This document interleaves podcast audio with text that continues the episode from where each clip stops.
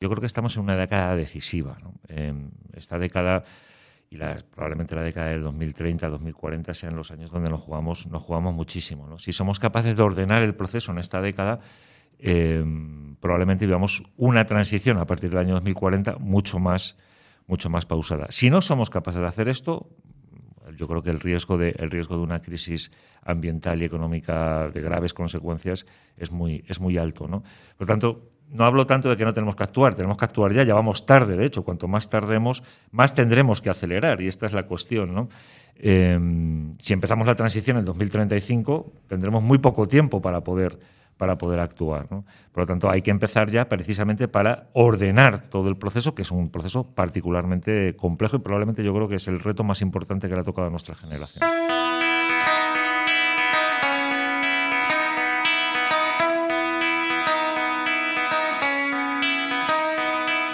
Naturalmente, el podcast de la Fundación Biodiversidad con Sergio Fernández. Bueno, hoy nos acompaña un economista de los de letras grandes, que por mucho que él se considere economista menor, que luego veremos qué significa eso, eh, su trayectoria es de las de economista mayor. Y, aún tiene tiempo para compaginar esta tarea. Ahora hablábamos, aunque este podcast eh, luego cada uno lo escucha en el ratito que tenga, que viene de otras tareas en Radio y Televisión Española, pues em, se dedica también a la docencia, a escribir libros cuando tiene ratitos, que serán ratazos, porque escribir un libro no tiene que ser sencillo, eh, pues eso, al análisis político, activista, y así podríamos seguir un largo etcétera de una trayectoria, ya digo que es muy extensa. José Moisés Martín Carretero, bienvenido Naturalmente, bienvenido al podcast de la Fundación Biodiversidad. Muchísimas gracias, encantado de estar aquí. Un placer tenerte. Eh, lo de economista menor, que lo tienes en tu Twitter, de, ¿hay categorías o es por ser humilde? Bueno, yo, creo que sí, yo creo que hay economistas que son referencia a nivel mundial, ¿no? Pues como yo sé, como Blanchard, como no sé, Pisani Ferri, ¿no? Son grandes economistas que sus opiniones cuentan para mucha gente. Hay economistas medianos, ¿no? Y, también estamos economistas menores, ¿no? Hacía eh, referencia a esto eh, una profesora que ya es una economista mayor, premio Nobel, ¿no? Sin, ir más lejos, eh, en francesa, ¿no?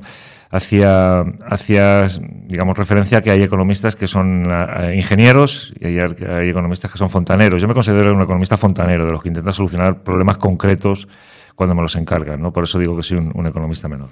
¿Y cuál es el José Moisés Martín atesora un amplio currículum, es economista, profesor universitario y CEO de Red to Red, entre otros. Ha sido responsable del Fondo para la Promoción del Desarrollo del Ministerio de Asuntos Exteriores y Cooperación. Ha colaborado con la OCDE, la Comisión Europea, el Consejo de Europa, el Banco Mundial o la Organización Internacional del Trabajo. En su último libro, El futuro de la prosperidad, el nacimiento de una nueva economía, nos da las claves sobre cómo alcanzar con éxito un nuevo modelo económico. Contempla la transformación digital, económica y medioambiental como una oportunidad histórica para alumbrar un mundo más justo y sostenible y la Agenda 2030 y los Objetivos de Desarrollo Sostenible como una hoja de ruta para alcanzar progreso económico y social.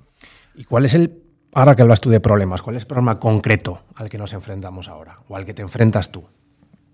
Bueno, yo creo que este año tenemos un, problema concreto que es efectivamente el tema de los precios y, un problema también muy importante que es el, digamos, eh, intentando corregir un poco o concretar un poco el, precio, el, elemento de los precios energéticos, ¿no? que están, están eh, influyendo en toda, la, en toda la economía, nos están llevando por un camino o nos llevan por un camino peligroso. ¿no? Afortunadamente las medidas o las políticas que se están tomando, tanto a nivel de la Unión Europea como a nivel de España, nos permiten de alguna manera eh, mitigar esta subida de los precios energéticos y luego, pues otro tema que es muy importante, ¿no? que como esta subida de los precios energéticos eh, nos pone en riesgo de cara a acelerar la transición energética que tendríamos que estar desarrollando. ¿no? Yo creo que los últimos datos de, de uso de las renovables en nuestro país nos indican que el camino adecuado es el, es eh, acelerar la transición energética y no volver atrás. ¿no? Estamos viendo también movilizaciones en Alemania con la apertura de nuevo, ¿no? la ampliación de, minas de carbón, que yo creo que es un camino muy, muy equivocado. Has hablado de algunos términos. Me gustaría que en el, en el podcast eh, en el que hablamos contigo hoy, eh, quizá mm, ahondáramos en algunos términos, en el significado de algunos términos. Creo mm. que falta contar más el significado de algunos términos o las implicaciones que tiene. Entonces, Sí me gustaría, porque muchas veces la gente piensa, economía, ¿qué tiene que ver la economía con el medio ambiente? Tiene que ver todo. Son dos términos que van, que van de la mano. Sin, decíamos hace tiempo, ya hemos, creo, pasado e, e, esa etapa, pero que sin ecología no hay economía. y eso mm, poco a poco lo estamos viendo. Pero sí me gustaría que dedicáramos este ratito, además de luego hablaremos también del último libro que has publicado, a, ahondar en esos términos. Eh, la gente oye hablar de sostenibilidad, oye hablar de transición energética, de transición ecológica, de decrecimiento, de prosperidad. Pero mm, nosotros que nos dedicamos a esto en el mundillo este, pues ya sabemos más o menos qué significa, pero la gente igual no tiene la conciencia. Entonces, ¿Qué es para ti, por ejemplo? O analicemos estos conceptos. ¿Qué es, qué es la prosperidad? Bueno, es un, concepto muy elusivo el, buscar el significado total de la, prosperidad, ¿no? Para unos es el crecimiento económico, es tener más bienes, es tener más servicios. Para otros es, no sé, la mera disfrutar de la vida, no lo sé, no sabría decirlo, ¿no? Para mí, la prosperidad como concepto es un concepto que tiene que ver fundamentalmente con tres elementos, ¿no? Con tener la seguridad de que eh, mañana vas a tener que comer, quiere decir que hay una, hay una base material que está, que está resuelta ¿no? y, que, y que se genera con seguridad. Esto es muy importante, incorporar el componente de, seguridad. Yo creo que estamos poco acostumbrados a hablar de seguridad económica y cada vez lo vamos a hablar, lo, lo vamos a hablar más. Eh, este es el primer, el primer elemento. Hay un elemento fundamental que es el tema de, digamos, todo lo que tiene que ver con eh, las condiciones personales, el, bienestar, el, autoestima, etcétera, ¿no? Y hay un tercer elemento que tiene que ver con las relaciones sociales significativas, ¿no? Yo creo que hay en los años 90, ya se habla muy poco de esto, ¿no? pero en los años 90 se publicó un libro, a mí me impresionó muchísimo, ¿no? era entonces estudiante, eh, que se titulaba, nunca lo vi en la universidad, lo vi por fuera, ¿no? se titulaba Teoría de las Necesidades Humanas, ¿no? es decir, una lista poco realmente qué es lo que nos permite hablar de prosperidad. ¿no? Son nuestras necesidades físicas, necesidades emocionales, personales y las necesidades sociales. ¿no? Em, Marta Nussbaum también habla de ello, ¿no? cuando habla del enfoque de capacidades, de la capacidad de agencia que tenemos para responder, para ser protagonistas de nuestra, de nuestra vida. Yo creo que el concepto de, prosperidad englobaría todos estos elementos, ¿no? no solamente lo material o estrictamente lo material, sino todo aquello que nos hace pensar que podemos vivir una vida plena, razonable eh, y confiada eh, digamos que nos lleva a ser la, mejor versión de nosotros mismos, aunque esto son un poco New Age, ¿no? Pero, pero digamos que, pensaría que la prosperidad es, todo eso, ¿no? no es, un concepto que para mí va más allá de la mera prosperidad económica. Y en esa, en esa prosperidad, para ti, antes hablábamos, hablamos siempre de, la cesta básica de la compra. ¿Cuál es la cesta básica de la vida en esa prosperidad para ti? Bueno, hay tres necesidades fundamentales, que son los alimentos, el alojamiento, ¿no? Esto en términos materiales, ¿no? Alimentos eh, y, el alojamiento. Esto, digamos, es, el, es el, techo mínimo. Esto está muy estudiado por, por la gente que se dedica a la acción humanitaria, ¿no? Que sabe que el mínimo que tiene que poner encima de la mesa es un sitio donde, donde rejuvenecerse o donde, donde, donde, protegerse, sí, un hogar. Eh, alimentos y, bebida y, lógicamente, un, mínimo nivel de salud. ¿no? Esto sería, digamos, la cesta mínima, mínima, mínima en términos físicos, pero de nuevo nos encontramos con que el ser humano es un ser humano que es proactivo, que es esperanzado, que tiene ideas y yo creo que todo el componente de desarrollo personal y de desarrollo social, ¿no? No solamente personal de autoestima, de cómo te encuentras, de cómo te sientes, de cuál es tu proyección, sino también de cómo te relacionas con los demás y esa relación es constructiva, es enriquecedora para mí. Esta sería la cesta básica, ¿no? Eh, bueno, lamentablemente no es, no, es, eh, no es el común de los mortales que puede, que puede disfrutar de esta cesta básica y precisamente yo creo que ese es el reto de, la economía como, como ciencia, ¿no? El, buscar las maneras de poder satisfacer estas necesidades humanas, eh, digamos, de una manera justa para todos. ¿no? Sigamos con esos, con esos términos em, y un poco en la línea de lo, que, de lo que hablas, que no todo el mundo tiene esa, esa cesta de la vida básica o tiene acceso a esa cesta de la vida básica. Se habla mucho últimamente también de decrecimiento, que la gente igual lo puede eh, entender como que bueno, vamos a ir para atrás, pero igual decrecer, siempre decimos que hay que decrecer para seguir creciendo. Sí, es un concepto también equívoco, ¿no? Porque una cosa es, eh, hay muchas, hay tantas eh, teorías de decrecimiento, tantos conceptos de decrecimiento como autores que hablan de ello, ¿no? hay gente que considera que lo que hay que hacer, efectivamente, nosotros hemos superado con los, digamos, los límites físicos de nuestro planeta, o estamos, hemos superado varios de ellos, ¿no? Ahí está el Instituto de Resiliencia de, parece que es de Copenhague, ¿no? Que habla de esto. Eh, y, entonces, pues dice, no, hemos superado como de los nueve límites, hemos superado ya seis, y entonces tenemos que reducir la capacidad de carga sobre el planeta y esto innecesariamente lleva a replantearse una reducción de la producción, una reducción de los usos materiales, etc. Si esto no viene acompañado de una reformulación de cómo entendemos esta canasta básica de la que hablábamos antes, pues lógicamente dice, oiga, usted lo que me está diciendo es que retrocedamos, ¿no? en vez de progresar, que retrocedamos. ¿no? Yo no estoy de acuerdo con eso. Bueno, es una visión un poco simplista del decrecimiento, es lo que intenta vender la gente que, apuesta por el crecimiento ilimitado. Eh, una visión un poquito más elaborada del decrecimiento nos lleva a pensar que somos capaces de satisfacer estas necesidades básicas o, digamos, incluso expandidas. No tiene por qué significar una pérdida de calidad de vida, sino todo lo contrario. Puede significar que la ganamos ajustando, transformando parte de nuestro modelo productivo para garantizar efectivamente luego hablaremos de ello seguramente, la sostenibilidad de los procesos. ¿no? Por lo tanto, yo creo que me, sitúo más en esta segunda órbita, ¿no? Decir, bueno, al final lo que vamos a vivir es un, es un periodo donde los límites físicos del planeta van a imponer el bajo crecimiento. En esto tenemos que ser conscientes, no es una opción.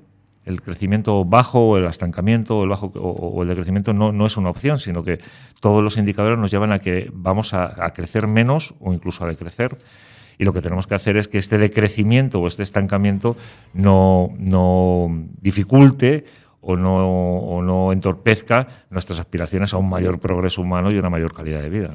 Una cosa es el decrecimiento, que, que, la propia vida te lleve a eso, y otra cosa es que nos impongamos nosotros mismos el decrecimiento. Claro, yo creo que el decrecimiento es inevitable, eh, por dos motivos. ¿no? Eh, en primer lugar, porque en el momento esto está, digamos, también eh, muy estudiado, ¿no? Eh, en el momento en el que traspasamos los límites de la sostenibilidad nos volvemos insostenibles, la propia palabra lo dice, y por lo tanto lo normal es que revertamos a la, a, la media. ¿no? Yo creo que a partir del año 2050 probablemente la economía mundial, también en términos demográficos, la demografía aquí cuenta mucho, eh, empieza a decrecer, empieza a decrecer y entonces lo que tenemos que garantizar es que ese decrecimiento no, no, implica una pérdida de calidad, de calidad de vida. ¿no? Por lo tanto, yo creo que, queramos o no, estamos en ese proceso. Lo que tenemos que tomar como decisión política o social o colectiva es cómo vamos a hacer este proceso. Si lo vamos a hacer de manera abrupta y desigual o si lo vamos a hacer de una manera pausada, de una manera ordenada y de una manera más equilibrada. ¿no? Pero mm, sí me da la sensación de que el, digamos, el, decrecimiento económico es, es, prácticamente a fecha de hoy es inevitable. Por dar un dato, no son míos, son del Banco Central Europeo. Eh, tenemos ante nosotros tres escenarios. Un escenario de no hay transición, o sea, seguimos como estamos hasta ahora, el business as usual, hay una transición desordenada y una transición ordenada, ¿no? que es por la que muchos apostamos. Una transición ordenada nos llevaría a perder o a tener un, coste en términos del 2% de nuestro Producto Interior Bruto eh, digamos, de, aquí al año 2100. que es, dinero, ¿no? Y entonces esto, pues efectivamente, pues puede hacer que la gente se sienta, eh, oiga, es que usted me está diciendo que no vamos a crecer o que vamos a crecer poco, ¿no? Eh, una transición, si no hacemos transición, el coste económico puede estar entre el 8% y el 20% del, del PIB, del, Producto Interior Bruto. ¿Qué significa esto? Que eh, o, somos capaces de ordenar el proceso o lo vamos a vivir mucho más agravado, mucho más desordenado y probablemente mucho más, mucho más desigual. Y yo creo que ese es, el, ese es el debate de nuestros días, ¿no? cómo vamos a ordenar todo esto para que no haya una pérdida de, una pérdida de, bienestar y, no vivamos una sociedad injusta donde unos siguen aprovechándose de unos bienes materiales que el resto de la gente no va a tener. Sí, lo que hablamos de que de, las consecuencias de actuar o no actuar, ¿no? De qué costes tiene si actuamos o no actuamos, pero siempre decimos que hay que actuar ya. Y tú hablas también de una transición ordenada, pausada. ¿Le podemos poner pausa a esto? Bueno, cuando hablo de una, transición ordenada me refiero a que el, plazo es, muy importante. Yo creo que estamos en una década decisiva. Em, esta década y probablemente la década del 2030, 2040 sean los años donde nos jugamos, nos jugamos muchísimo. Si somos capaces de ordenar el proceso en esta década, em, probablemente vivamos una transición a partir del año 2040 mucho más, mucho más pausada. Si no somos capaces de hacer esto, yo creo que el riesgo de, el riesgo de una crisis ambiental y económica de graves consecuencias es muy, es muy alto. ¿no? Por tanto, no hablo tanto de que no tenemos que actuar, tenemos que actuar ya, ya vamos tarde, de hecho, cuanto más tardemos, más tendremos que acelerar, y esta es la cuestión. ¿no? Eh, si empezamos la transición en 2035, tendremos muy poco tiempo para poder para poder actuar. ¿no? Por lo tanto, hay que empezar ya precisamente para ordenar todo el proceso, que es un proceso particularmente complejo y probablemente yo creo que es el reto más importante que le ha tocado a nuestra generación. ¿Qué, es lo que provoca quién? Es decir, ¿la, economía provoca que haya un declive del capital natural o viceversa o, va todo a la par?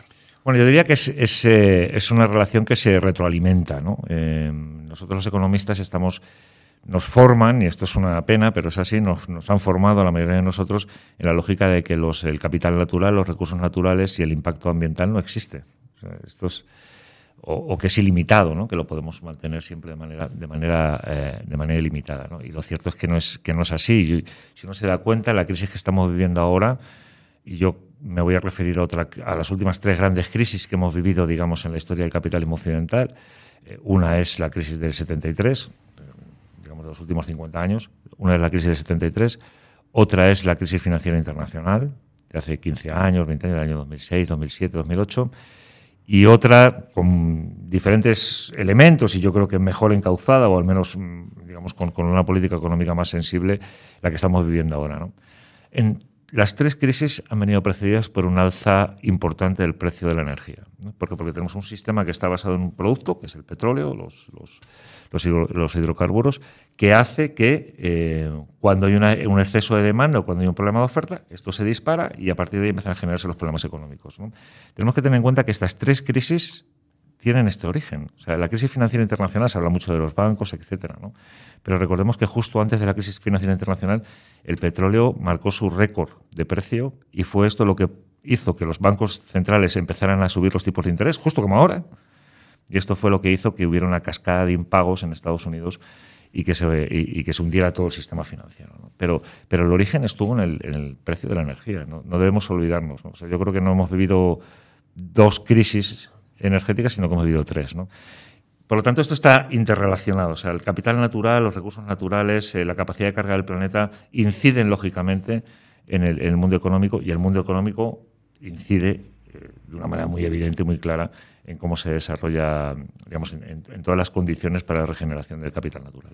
También se dice muchas veces que de una crisis salen oportunidades, pero no sé si hemos aprendido precisamente de las crisis que tú comentas, o de la reciente COVID-19, o de efectos más locales de, de filomenas, de, las, de la crisis que, generan, que está generando Rusia con la invasión de Ucrania. Pero yo creo que aprendemos más de lo que parece. ¿no? Eh, leí hace poco una frase que me gustó mucho, que es aquella de que dice que eh, las personas eh, somos eh, sobrevaloramos mucho lo que, lo que podemos conseguir en un año y infravaloramos mucho lo que podemos conseguir en diez. Y yo creo que si uno mira ahora cuáles, cómo están siendo las respuestas a las diferentes crisis, yo creo que nos damos cuenta de que hemos aprendido bastantes cosas. Hoy el mix energético no es el que había en 2008, ni es el que había, por supuesto, en 1973. La inversión en innovación ambiental es mucho mayor. Estamos hablando del todo el paquete de economía circular, estamos hablando de todos los elementos que tienen que ver con eh, ampliar el, espectro de las renovables en Europa, el, la lucha contra el cambio climático. yo creo que en términos ambientales, desde luego, quizá no vamos rápido, pero vamos aprendiendo de una crisis para otra. Y en términos sociales, clarísimamente. Solo hay que, hay que ver los resultados sociales, en estos términos sociales, de la crisis de 2020, la crisis un derrumbe completo de la economía europea, mundial y, española y de la crisis de 2008. Son, son, eh, la caída del, Producto Interior Bruto fue prácticamente la misma. Em, en España nunca, en, la, en, en, España estuvimos eh, cerca de cinco años con un palo por encima del 20%. Y, y, ahora estamos en, niveles récord de empleo. ¿no? esto significa no tanto porque la política del gobierno ha sido muy acertada o no, sino porque se han dado las condiciones para que sea de otra manera. ¿no? Si no hubiéramos aprendido nada, probablemente la Unión Europea ya estaría rota, porque la crisis de 2020 tuvo una profundidad eh, mucho mayor de lo que nos imaginamos. Todavía estamos en ella, podríamos decir que es el mismo episodio, ¿no? Eh, que esa crisis, y la respuesta de la Unión Europea, por ejemplo, ha sido muy diferente a la que hubo en 2008, a 2012, 2013. ¿no? Si hubiera sido la misma, probablemente la Unión Europea estaría rota, pero bueno, se aprendió de los errores y hoy tenemos un marco de políticas económicas bueno, yo diría que mejor que el que teníamos y, que me hace tener más esperanzas. También mando una señal clara a la Unión Europea en la crisis del 20, cuando lo fió todo, por así decirlo, a, un futuro más verde. Totalmente, totalmente. Bueno, hay que, yo tenía miedo en aquel momento, me hizo, me, hizo particularmente ilusión, porque eh, justo acababa de aprobarse el Green Deal europeo. ¿no? Entonces, de repente se aprueba el Green Deal europeo y llega la crisis. Y digo yo, bueno, va a pasar como tantas veces ¿no? que la crisis hace que todo el aspecto. Que volvemos a retroceder. eso es que, que, volvemos a retroceder. Pero sin embargo, la apuesta fundamental de la comisión, yo creo que de manera muy valiente, y de otra manera también me da la sensación de que no tenía mucho más, mucho más recorrido, eh, dijo: no, no, es que la, estrategia de recuperación, la estrategia de salida es el Green Deal, ¿no? con todas sus limitaciones. Podremos hablar a lo mejor luego de ellas. Pero, pero yo creo que eso fue un, fue un avance muy importante porque situó a toda la Unión Europea en la dirección eh, en la dirección correcta. Yo creo que, bueno, que son, son, buenas eh, noticias y efectivamente no tienen nada que ver la salida de la crisis del 2020 de la salida de la crisis del 2010 o del 2012. Porque ¿qué es para ti, por seguir con, esa terminología y al hilo de, de lo que comentamos, la economía verde? Bueno, es un concepto también polisémico, ¿no? Se podría, se podría plantear de muchas, de muchas maneras, ¿no? Hay gente que la economía verde lo considera solamente aquellos aspectos de la actividad económica que tienen que ver con el desarrollo sostenible, o sea, entendiendo que el desarrollo sostenible es como la gran macroestructura, la economía verde lo que tiene que ver con la producción, con las finanzas, con la bioeconomía, las finanzas sostenibles, ahora que están muy, muy de moda también, con, la economía circular. ¿no? Todo ese paquete es el que formaría parte de, la economía verde, ¿no? esto que se llama el crecimiento, el crecimiento verde. ¿no? Es decir, bueno, hagamos actividad económica que genere empleo y que sea capaz de, eh, digamos, revertir o, regenerar o preservar al menos eh, los ecosistemas eh, y al mismo tiempo vamos a hacer dinero. Yo creo que eso sería el digamos, la definición más estrecha de economía verde, que yo siempre englobo, y creo que, es, que prácticamente lo hacemos todos, eh, lo englobamos en un concepto mucho más amplio de, desarrollo sostenible. La verdad es que en este ratito que llevamos has, tocado o has nombrado prácticamente todos los términos que, quería hablar contigo, porque acabas de decir finanzas sostenibles. ¿Qué son las finanzas sostenibles? ¿O a dónde nos llevan las finanzas sostenibles? Mira, yo creo que es una de las principales palancas. Yo creo que esto, esto para mm, vengo de, vamos a ver, de, leer hace poco un, artículo que me ha dejado bastante, bastante impresionado y lo voy a, lo voy a comentar aquí, me parece muy, muy interesante. ¿no? Em, el mundo del, digamos, de la protección ambiental, del ecologismo, de, ¿no? de, la, gente que está más vinculada a todo esto, pues normalmente ve muy lejano el mundo de las finanzas. ¿no? No, es algo que estés viendo todos los días y si lo ves, lo piensas siempre en términos de que son los malos.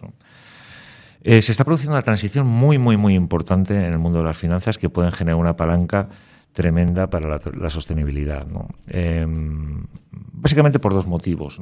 Un primer motivo porque hay una percepción dentro de determinados actores en el mercado de las finanzas que piensan que eh, digamos, si el cambio climático se profundiza, ¿no? si la crisis climática avanza, las rentabilidades futuras no van a merecer la pena, van a ser un desastre y, por lo tanto ahí tenemos otro problema. Y luego tenemos la, actuación de los, del sector público y quisiera referirme fundamentalmente a, los bancos centrales y a, bueno, a los bancos centrales y a todos los supervisores.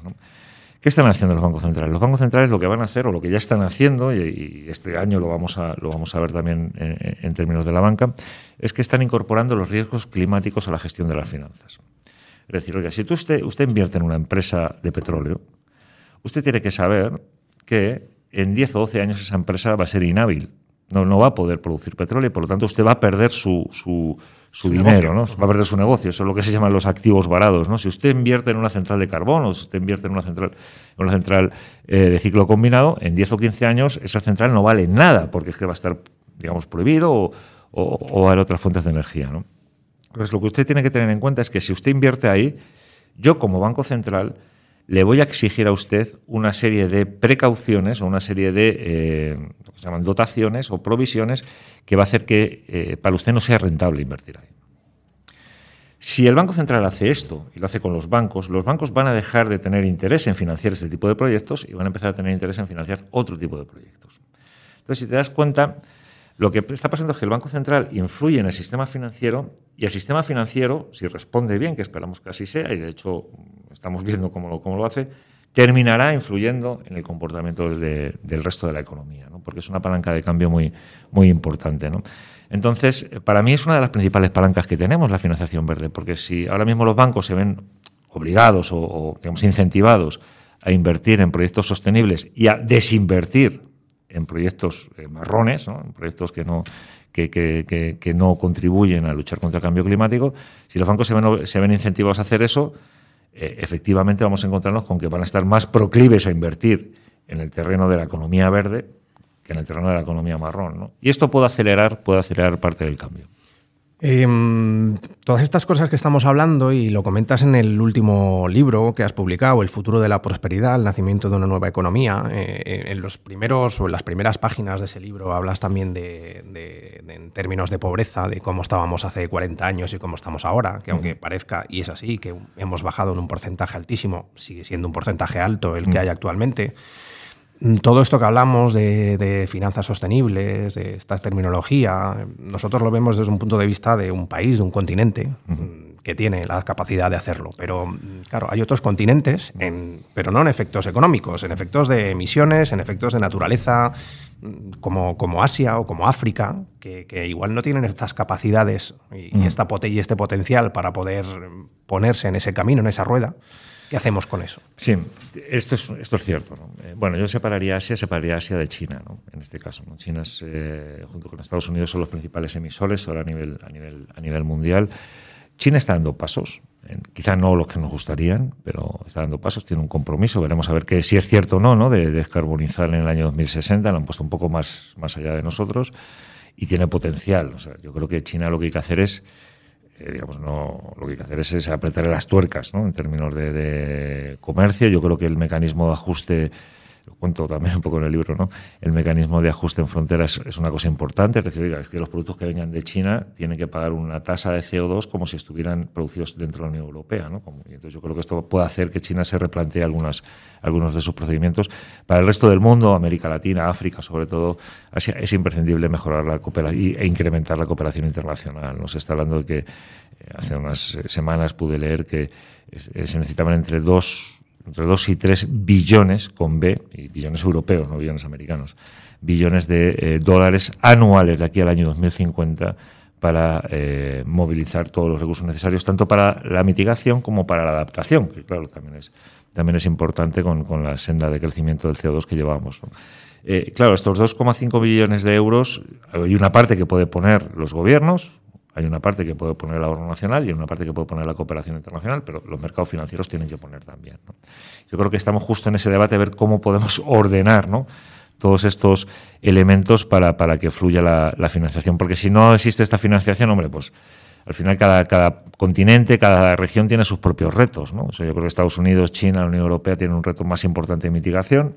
La mayoría del impacto del cambio climático se va a producir en África, en los países en vías de desarrollo, en, en la zona Asia pobre, ¿no? en la India, etcétera, donde yo creo que también hay, hay mucho que hacer en materia de, adaptación y lo que tenemos que hacer es garantizar que el sistema de cooperación internacional siga funcionando. ¿no? Por eso que eh, es muy relevante que los esfuerzos que ahora son muy individuales, ¿no?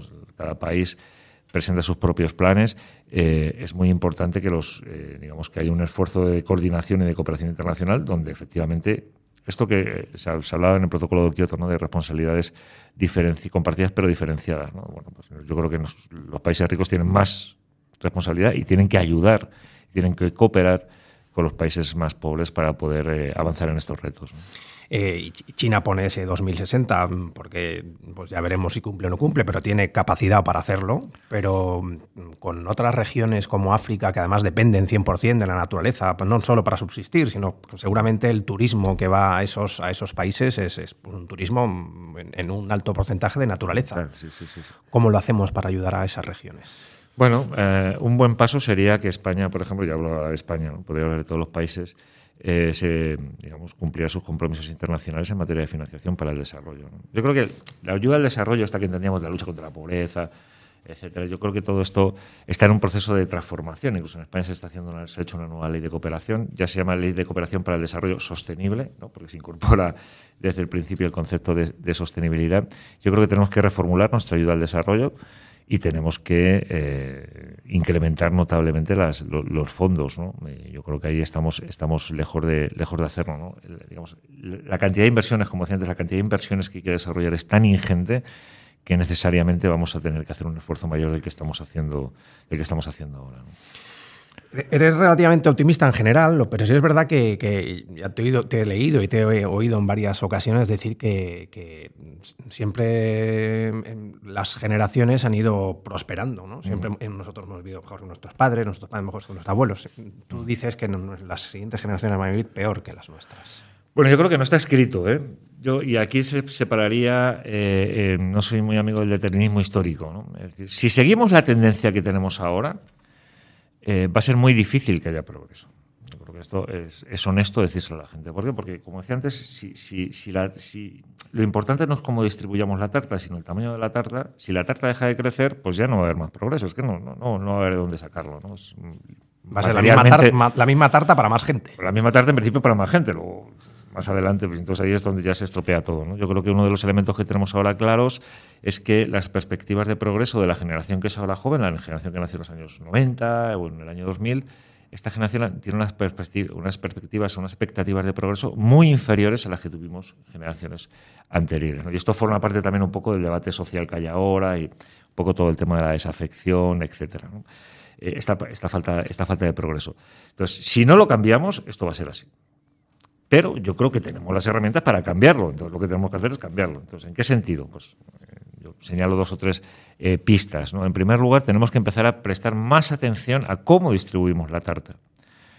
Eh, no, es, no es coincidencia que cada vez más se hable, esté en el debate público, el tema de la, de la desigualdad. ¿Por qué? Porque se trata de cómo distribuimos la tarta. hay gente que dice, no, no, eso no, no, es lo importante, lo importante es que crezca la tarta. dice, bueno, pero es que la tarta ya no va a crecer más. Entonces ahora tenemos que hablar de cómo distribuimos la tarta un primer elemento. El segundo elemento, que también viene, al hilo de lo que planteábamos al principio de la conversación, es cómo entendemos eh, nuestro bienestar y nuestra prosperidad, si es, estrictamente en, términos materiales, es decir, acumulando, acumulando cosas eh, y ropa y todo esto, o eh, digamos, con una perspectiva un poco más amplia de lo que es la prosperidad. Yo creo que la segunda fase, que es esta de un poco entender, y voy a ser ahí también un poco creo que corresponde ser honesto, eh, implica un cambio cultural que yo no veo que vayamos a hacer en 15 años. Yo creo que esto es, tarea de más tiempo, por lo tanto no me la fiaría todo a eso. ¿no?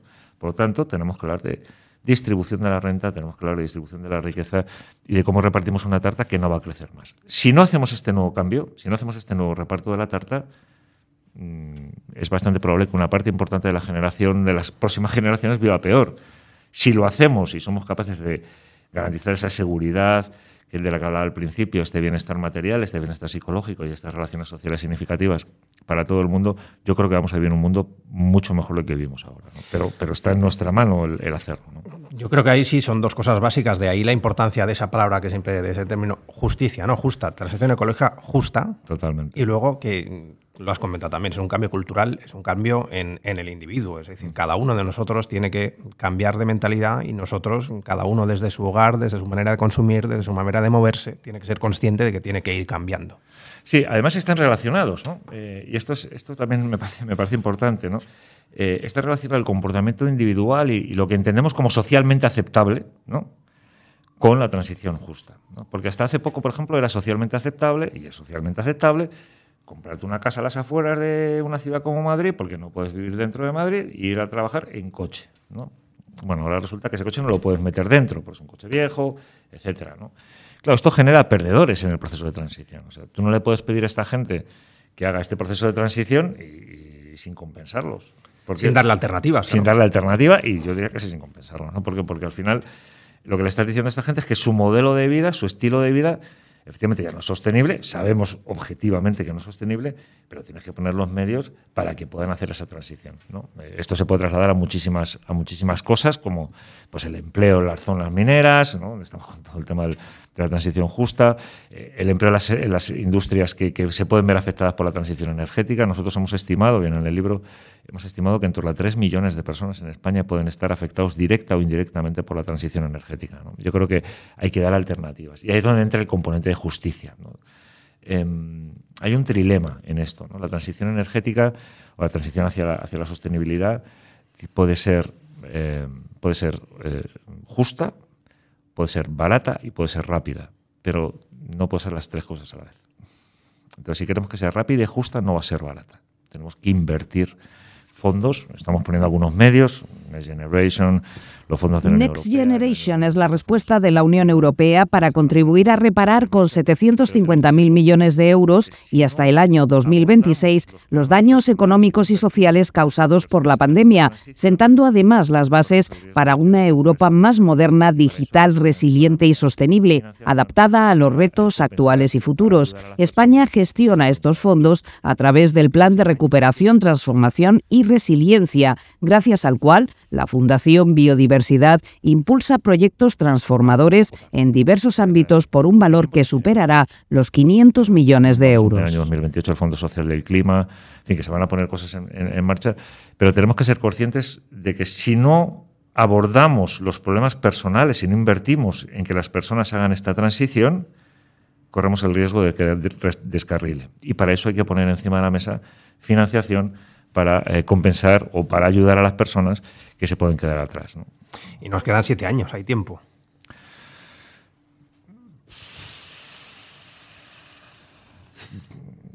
Vamos un poco tarde, me voy a quedar ahí. Hay tiempo si aceleramos, pero vamos un, vamos un poco tarde. A mí me da la sensación de que veo muy difícil que sin tecnologías que hoy no conocemos, eh, como son el secuestro y la captura de carbono, ¿no? O algún elemento que ahora nos suena un poco a... Eh, me voy a tirar un poco a la piscina, ¿no? Pues esto es un poco, sé que es polémico lo que voy a decir, ¿no? Pero con tecnologías que ahora mismo no conocemos, como es la captura del carbono o eh, elementos que tengan que ver con la geoingeniería, que puedan ocurrir más adelante, ¿no? En el tiempo, eh, yo creo que, va a ser muy difícil que nos quedemos por debajo del un grado y medio. Sé que esto tiene su, tiene su aquel, ¿no? Yo creo que el horizonte real, realista podría ser plantearnos estar por debajo de los dos grados, con todo el coste que eso representa, y luego buscar las tecnologías para eh, secuestrar, capturar y eliminar carbono de, la atmósfera. ¿no? Eh, que nos puede hacer ganar algo de tiempo. Nos puede hacer ganar algo de tiempo. No es un sustituto, nunca, es un complemento. Pero eh, dados los plazos en los que nos movemos y dado el presupuesto de carbono que tenemos, ¿no? que estamos hablando de que tendríamos tenemos como 7 o 8 años para, para evitar, ¿no?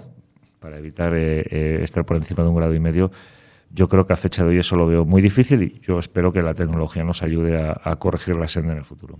Me he quedado con las ganas para ir acabando ya. Comentabas antes hablando del, Green Deal, de, de, esas lagunas que ves tú bueno, yo, yo veo lagunas, o sea, no es un programa perfecto, ¿no? Yo está mal de maravilla que lo hayan puesto en marcha, ¿no?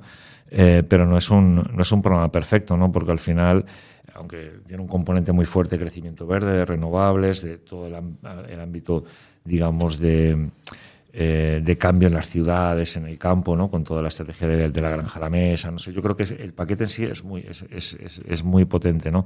Yo creo que realmente subestima los costes de la transición. O sea, no los costes de las inversiones que haya que hacer, porque al final, como hemos visto antes, probablemente el sector privado vaya a incrementar sus fondos para hacer este tipo de cosas. ¿no? Pero yo creo que subestima los costes sociales que puede llevar eh, que van asociados a la, transición. Y, los, si uno mira los fondos que hay puestos en marcha en el mecanismo de transición justa a nivel de la Unión Europea y los fondos que hay para financiar la transición en términos de inversiones, etcétera, ve que hay mucho, mucho desequilibrio. Y, una cosa que yo he aprendido, eh, trabajando con, mis clientes y, en diferentes proyectos, es que eh, em, al final, si quieres desarrollar la transición de manera ordenada y justa, como decíamos antes, tienes que invertir en las personas.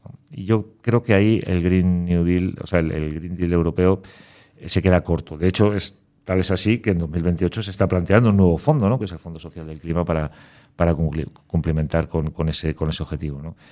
Em, yo creo que ahí tenemos un, problema que no estamos siendo, mm, digamos, todos los sensibles a cómo puede incrementarse, digamos, el, conjunto de perdedores de la transición.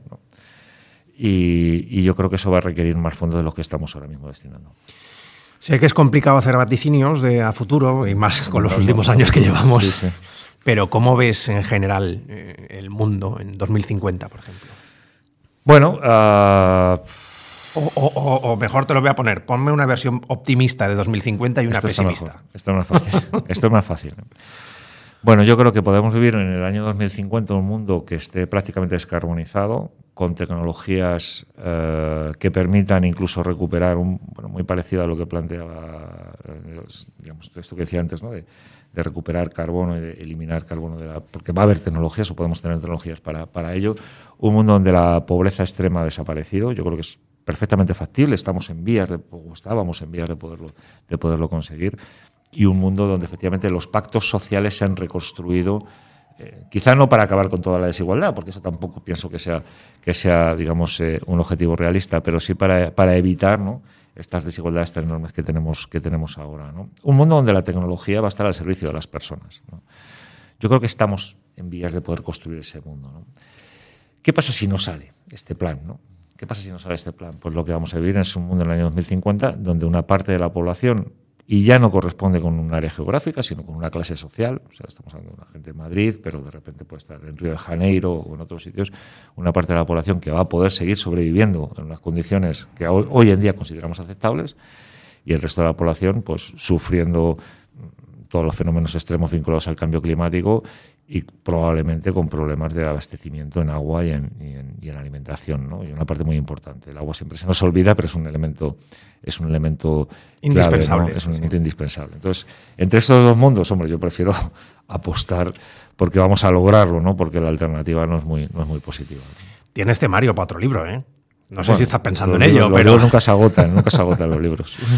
José Moisés Martín Carretero, ha sido un placer eh, tenerte, eh, escucharte. Es verdad que estaríamos, lo digo siempre y en este caso mucho más porque el tema da para, poder estar mucho más tiempo, pero creo que es necesario de vez en cuando pararse, hablar de algunas terminologías, de, hablar con personas como tú, de cómo, de cómo vemos el, mundo y de ser optimistas, que creo que es importante porque para ese cambio de mentalidad, para que la gente empiece a hacer algo, tenemos que ser optimistas. Sí, muchísimas gracias por este espacio y por, poder compartir con, vosotros. La verdad, me quedo con una última frase que me gustaría decir, que es que lo que moviliza es la esperanza.